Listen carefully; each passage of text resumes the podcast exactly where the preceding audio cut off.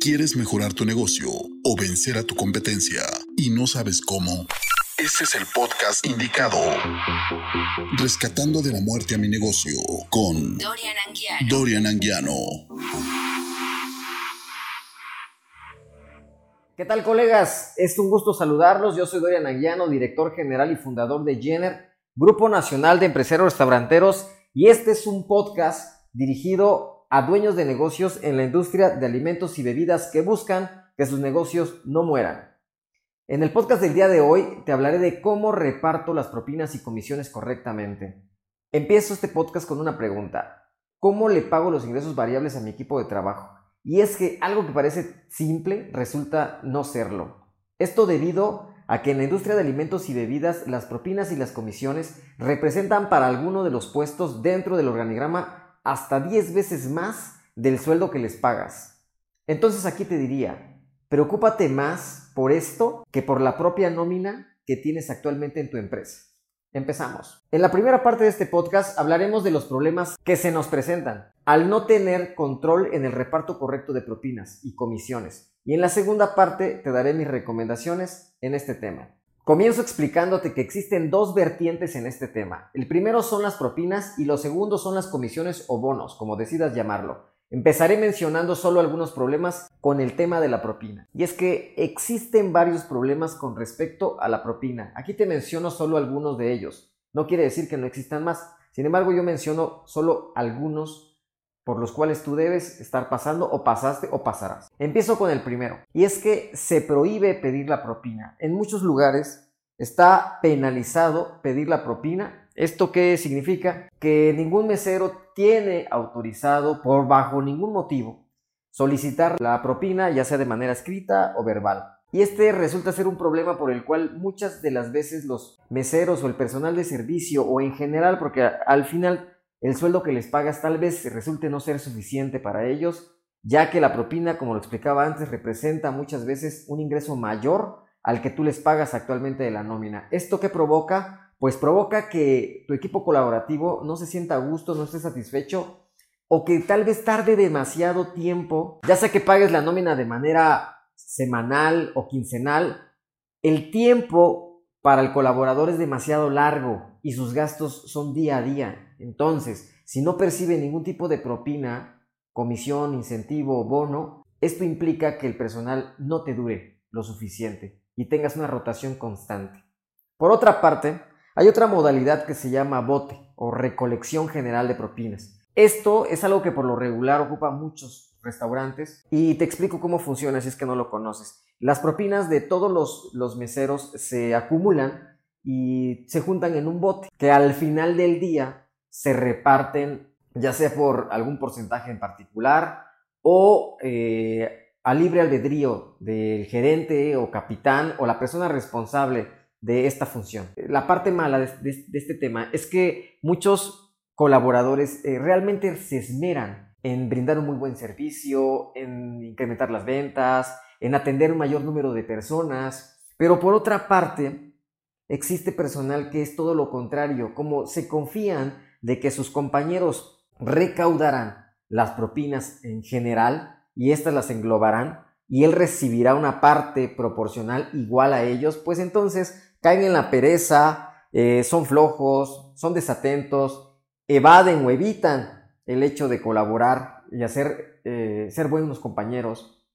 Y al final existe un mal clima laboral porque unos sienten que hacen demasiado y otros, todo lo contrario, hacen muy poco. Entonces se crea un ambiente laboral no muy sano. Tal vez no lo mencionen o lo digan, pero realmente eh, están en desacuerdo de que unas personas sí trabajen y otras no lo hagan.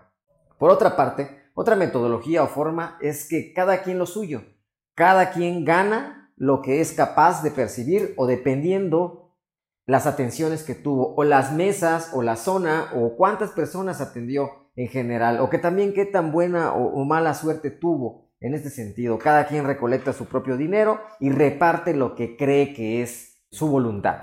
Esto ¿qué implica? Pues implica que, por un lado, las personas menos capaces o que tienen zonas tal vez no tan buenas, pues no perciban del mismo modo las propinas como los hacen sus compañeros. Esto también ocasiona que haya puestos o lugares que ganen más que otros. Y siempre habrá esta parte de descompensarse porque unas, unas personas ganarán más que otros y siempre, siempre, siempre va a haber ahí una mala comunicación, un mal compañerismo, aparte de que eh, una persona no colabora con la zona de otra, no se ayudan entre de ellos y eso ocasiona muchas veces un conflicto o problemas dentro del clima laboral. Y la cuarta es que solo con autorización se pueden recibir propinas. ¿Esto qué quiere decir? Que algún mando medio o mando alto, ya sea un capitán de meseros, mandil o tal vez algún gerente operativo o quizás un gerente general, es la única persona autorizada que permite que le dejen algún tipo de propina, algún puesto dentro del organigrama de la empresa. No necesariamente a los de servicio, también alguna otra área, eh, o no está inclusive eh, autorizado que estos puedan recibir y solamente bajo alguna autorización estas personas podrán recibir propinas. Algo que también es molesto porque al final ellos se sienten limitados. Se limita el poder dar el extra o entregar un poco más a la empresa. Y esto porque pues al final se dan cuenta de que no, no son premiados, ¿no? Y para esto, déjame contarte una historia que me tocó vivir. Esto fue en Villahermosa, Tabasco, hace ya muchos años. Me tocó colaborar en varios lugares de Villahermosa, Tabasco. En uno de ellos en particular, que lleva por nombre Underground, digo, lo menciono porque ya no existe el lugar y eso fue hace muchísimos años. Y la verdad me quedó muy, pero muy guardado en la, en la memoria ya que en este lugar pues se manejaba de una manera un poco muy rara, ¿no? Eh, fuera de lo que yo estaba, a lo convencional o a lo que yo estaba acostumbrado. Yo creo que ya, ya no debe existir este negocio y si existe espero que hayan mejorado esta parte que te contaré a continuación.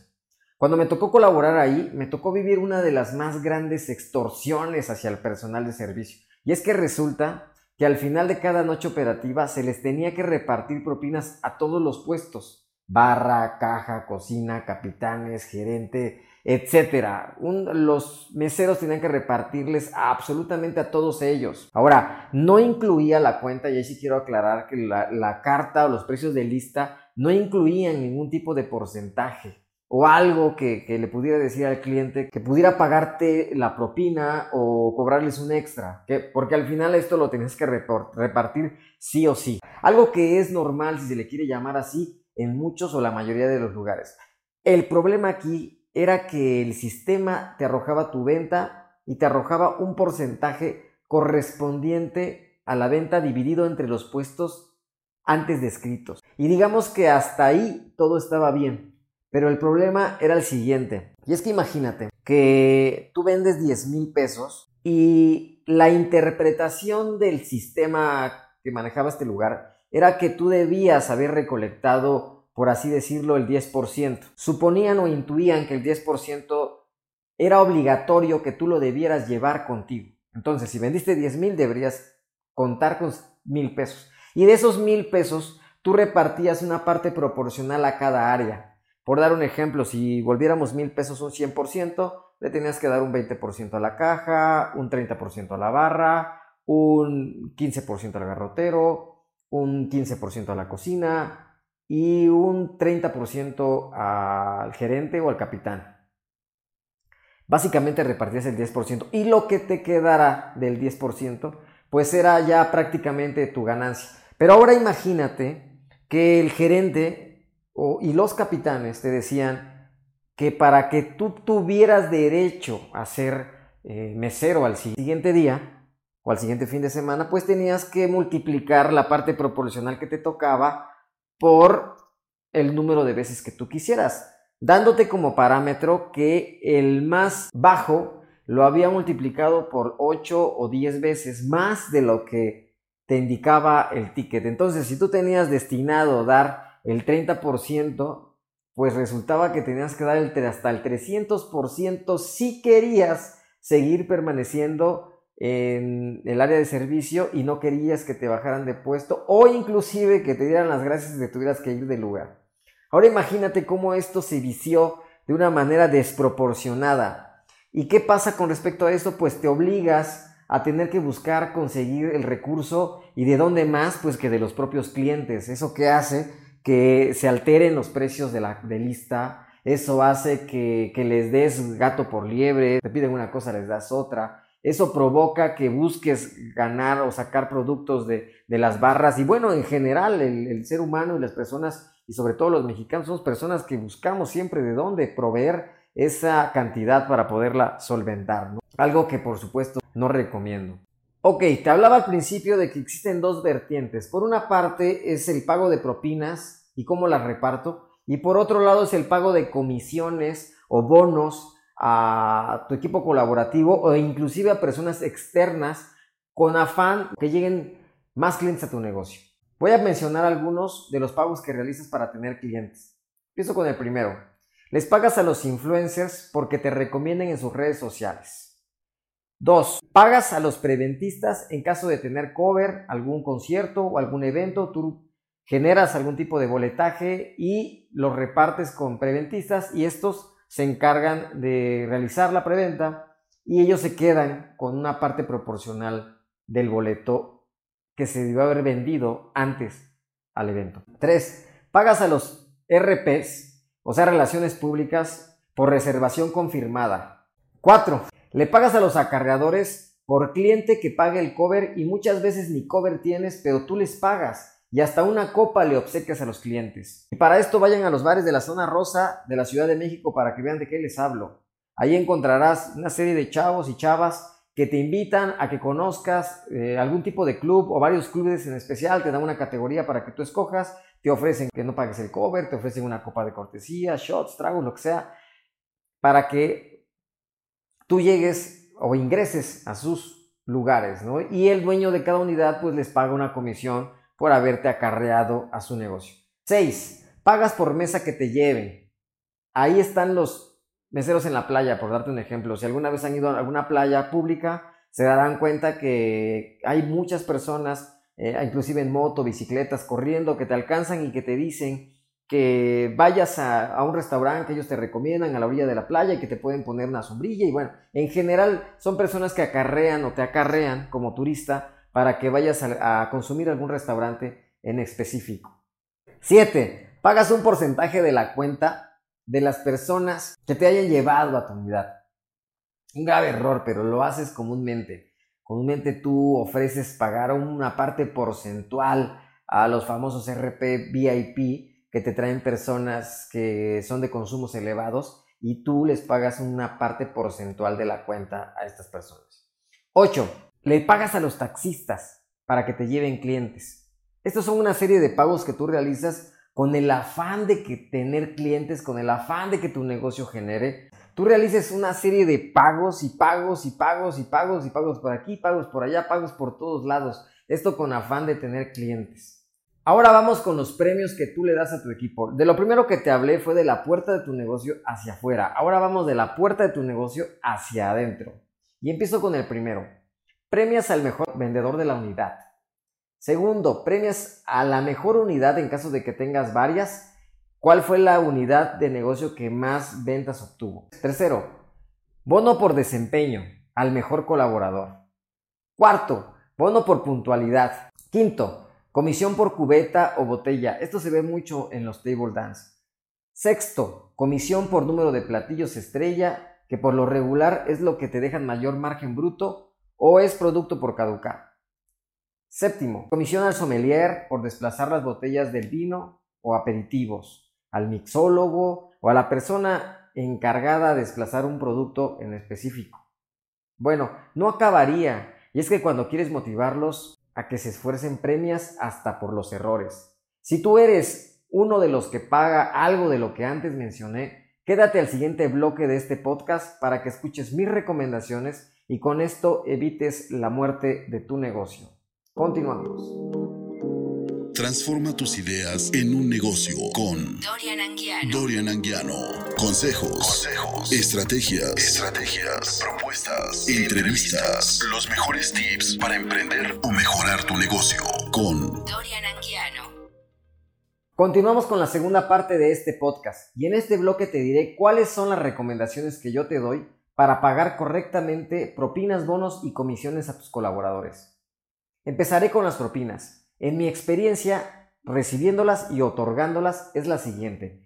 La propina se gana, no se exige. Sin embargo, existen estados en los que los clientes no tienen la cultura de la propina y viceversa. Por otro lado, hay otros estados en los que los clientes ya tienen una cultura muy avanzada de dejar una cantidad proporcional de su cuenta sí o sí, inclusive hasta si los han atendido mal.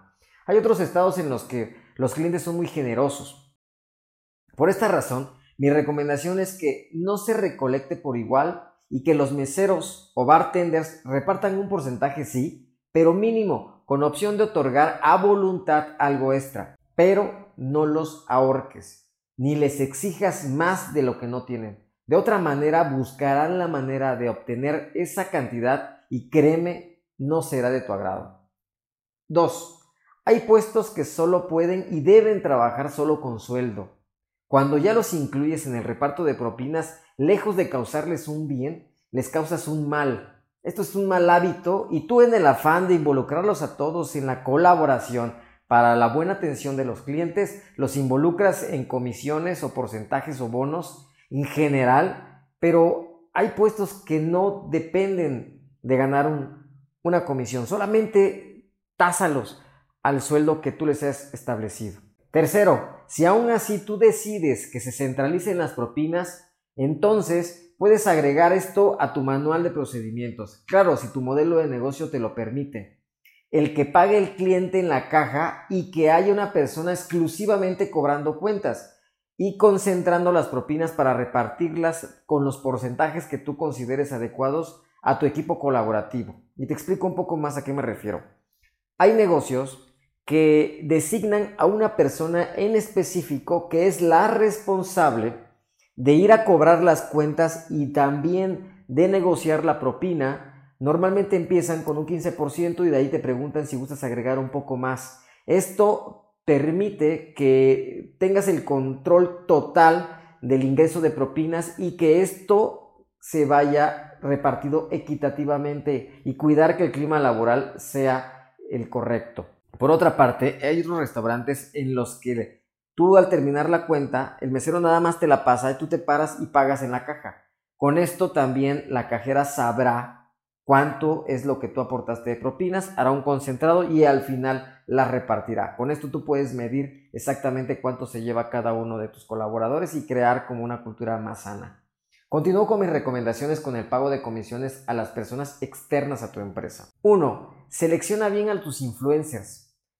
Por lo regular agarramos personas que catafixiamos una botella, algo en especie, o les pagamos una cantidad no muy elevada, pero al final no nos damos cuenta que este tipo de influencers pues van dirigidos hacia un público que no es tu público objetivo. Entonces, ¿qué te quiero decir con esto? Que sí es cierto, a lo mejor tienen 10 mil, 20 mil, 100 mil seguidores, un millón, qué sé yo, pero no es el público objetivo el que lo sigue. Y si ellos promocionan o difunden tu negocio a través de sus redes sociales, pues corres el riesgo de que una, hablen mal de tu negocio porque no era un negocio dirigido hacia ese público, hacia ese sector, o dos, que no sean personas que quieras tener en tu negocio. Por tanto, cualquiera de las dos cosas no te funcionará. Identifica bien a qué tipo de influencer contactas y contratas para que promueva tu marca. Tu marca es algo muy valioso que debes de cuidar a través de quién la promueves. En mi recomendación es que mejor busques personas influyentes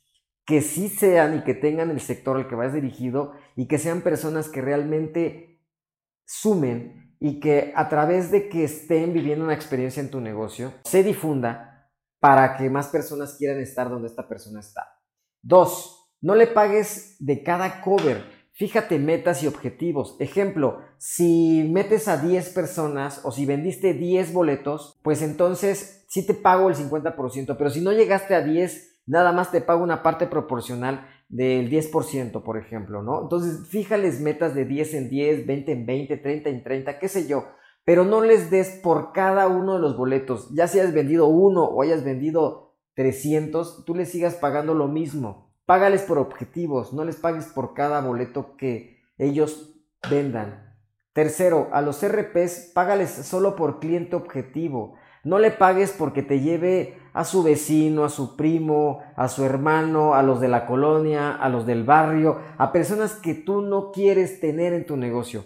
Págales siempre sí o sí obtengas al cliente que tú requieres. Para esto defínele un perfil de cliente que tú requieres o perfiles de clientes que tú quieres tener en tu negocio. Y solamente págales por ese tipo de clientes, pero no le pagues en general porque te lleve a, a los choros del barrio.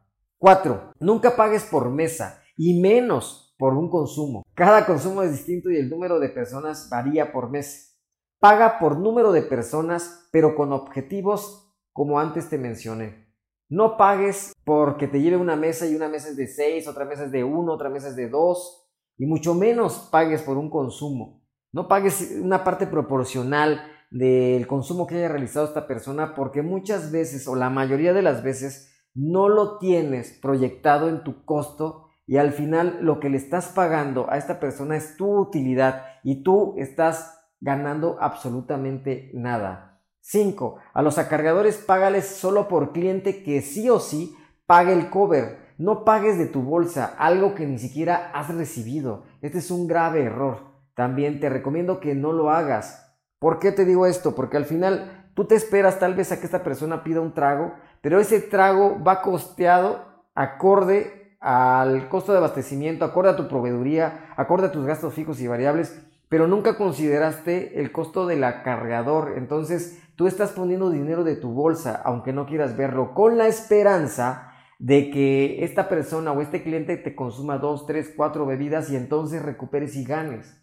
Pero muchas veces esto nunca sucede. Sexto, nunca pagues un porcentaje de la venta. Eso golpeará fuertemente tus utilidades. Paga un sueldo o un bono por objetivos y que estos vayan tabulados al sueldo, no a la venta. Y te explico un poco más con respecto a esto.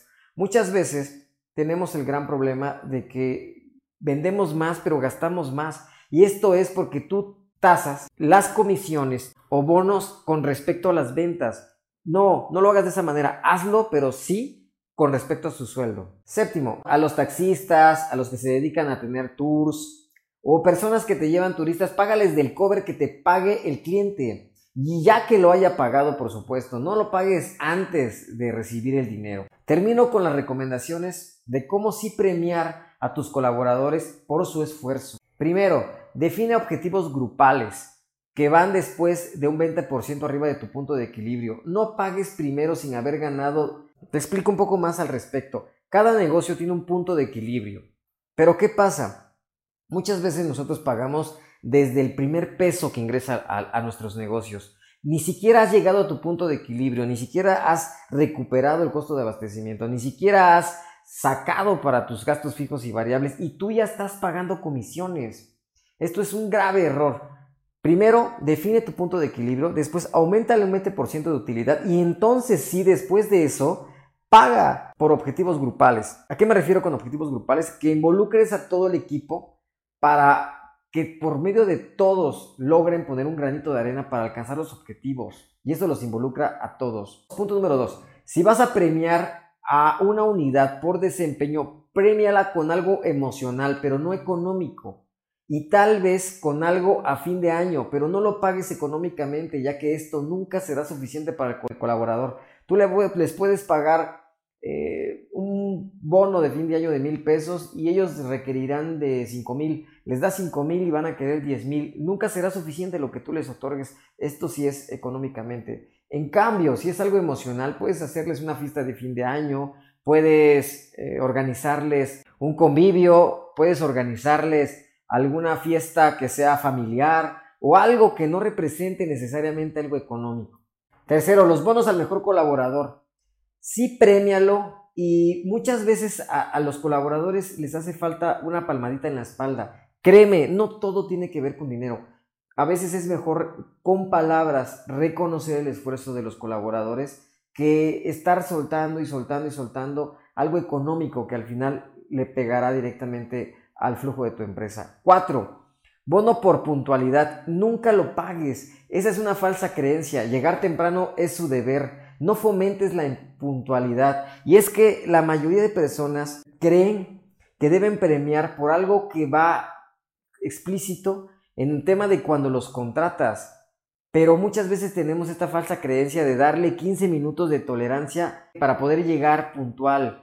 Y al final te darás cuenta de que su hora, si su hora de entrada era a las 9 de la mañana y tienen 15 minutos de tolerancia, todos llegarán en el rango de entre 9 y 9 y cuarto y muchos después de su hora, de sus 15 minutos de tolerancia.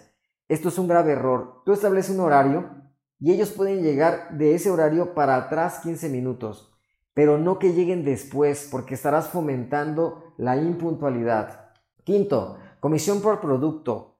Págala después de haber vendido el per cápita que tú hayas establecido, no antes. Y es que muchas veces nosotros pagamos una comisión y pagamos comisión y pagamos comisiones y no hay fin de comisiones por productos, pero al final no tomamos en cuenta que el, vendedor o el mesero haya alcanzado el per cápita de sus clientes para que entonces tú puedas comisionar. ¿A qué me refiero a, esto específicamente? Vamos a suponer que tú premies eh, una parte porcentual Pongamos un ejemplo que, me tocó vivir. 50 pesos por cada botella que vendan. Tú vas a pagar por cada botella que vendan, pero ¿qué pasa si el per cápita era que de 280 pesos por cliente? Eso quiere decir que una botella que te cuesta mil, pues se debió haber consumido entre cuatro clientes máximo. Pero esta mesa era de 10 personas. Y entonces este vendedor les vendió solamente una botella y por tanto el per cápita no llegó ni siquiera a los 200 pesos pero tú sí premias el hecho de que haya sacado una botella cuando debe haber sacado dos o tres. A esto me refiero exactamente con el tema de la comisión por producto, que la pagues después de haber vendido el per cápita por cada cliente. Sexto, premia siempre a los que hayan hecho su esfuerzo por desplazar los productos del día y a los que te generen mayores ganancias. Séptimo, si incluyes a un sommelier, barista, mixólogo, chef de renombre, es su deber que su sueldo se pague solo. ¿Qué te quiero decir con esto? Que si no te genera riqueza, no sirve. Él está para aumentar el cheque promedio, no está de adorno. Bueno, en algunos casos utilizas el prestigio y el renombre para apalancar tu negocio o tu restaurante. Si es por esa razón, te lo permito, pero si no es por esa razón, cada vez que tú contratas a alguna persona, esta persona deberá sumar y deberá no solamente pagar su propio sueldo, sino también deberá incrementar las ganancias de tu negocio. Y es que no se te olvide que si bien es cierto que debemos incentivar, motivar y alentar a nuestros colaboradores, no debemos perder de vista la máxima de la empresa. Y esto es que cada colaborador debe contribuir con generar riqueza a la empresa y esto va desde el ballet parking hasta el gerente general. Para esto imagínate que tu empresa es una pista de carreras y que en los primeros 100 metros el RP le pasa la estafeta o testigo, como quieras llamarlo, al gerente y de ahí sigue su relevo, que es el capitán, y termina la carrera el mesero. Ahora imagínate que no ganaran la carrera, pero aún así los premias y les dieran sus medallas por haber solamente con cruzado la carrera de relevos. Pues a esto me refiero que no debes hacer en tu empresa. No premies ni pagues hasta no ganar primero. Ahora imagínate que ya se ganó la carrera y tú le sigues premiando y premiando y premiando a estos mismos atletas. ¿A qué me refiero? Simple. Las comisiones deben estar topadas a una cantidad máxima, no por el contrario dejarlas hasta el infinito y más allá. Esta es una de las razones por las cuales la empresa gana más, pero también gasta más. Pero bueno, este es un tema que trataré en otro podcast de cómo congelar mis gastos fijos y variables. Bueno, continúo con puntos más específicos. Primer punto, no permitas que se ponga la propina en la cuenta. Profeco penaliza considerablemente esta acción. No incluyas la propina o comisiones en los precios de tus productos. Esto hará que seas considerado caro y te salgas del mercado. Otro punto más, lleva el control de lo que pagas en comisiones. Esto te servirá para mantener o contratar a tus colaboradores y hacerles saber cuánto están ganando en general. Continúo con otro punto. No cobres la propina con tarjeta a menos que estés dispuesto a pagar la comisión bancaria de tu bolsa o que se la cargues al cliente. Un punto más. No les limites a tus colaboradores la propina. Si es gusto del cliente dejarles más del 15 o 30%, solo confírmalo, pero no lo impidas. Y termino con este punto. Si vives en un estado sin cultura de propina, incluye frases en el ticket o letreros que mencionen que la cuenta no incluye propina. Tu equipo te lo agradecerá y permanecerá mayor tiempo contigo. Bueno, yo me despido recordándote que siempre debemos valorar el esfuerzo de cada una de las personas que hacen posible el éxito de tu empresa, teniendo claro que no todo se premia con dinero. A veces una palmadita en la espalda del director general, un gracias bien hecho puede ser de suma importancia para tus colaboradores. Tómate el tiempo de hacerlo y si eres consumidor de tu propio negocio o invitas la cuenta a tus amigos o familiares, coméntales que pueden dejar la propina si consideran que el servicio fue de su agrado. Recordemos que la propina no es obligatoria, sin embargo, es parte del sustento familiar de los colaboradores y el premio de realizar su trabajo con dedicación y esmero. Espero haya sido de valor este podcast o si sabes de alguien a quien le pueda servir, envíaselo. Créeme que será de muchísima ayuda porque este es un tema que sucede en la mayoría de los negocios dedicados a alimentos y bebidas. Yo soy Dorian Anguiano y nos escuchamos en el siguiente podcast. Gracias y hasta pronto. Si quieres vencer a tu competencia o salvar a tu negocio de la muerte, contáctame por medio de nuestras redes sociales como Dorian Anguiano. Dorian Anguiano. Nos escuchamos en el siguiente episodio.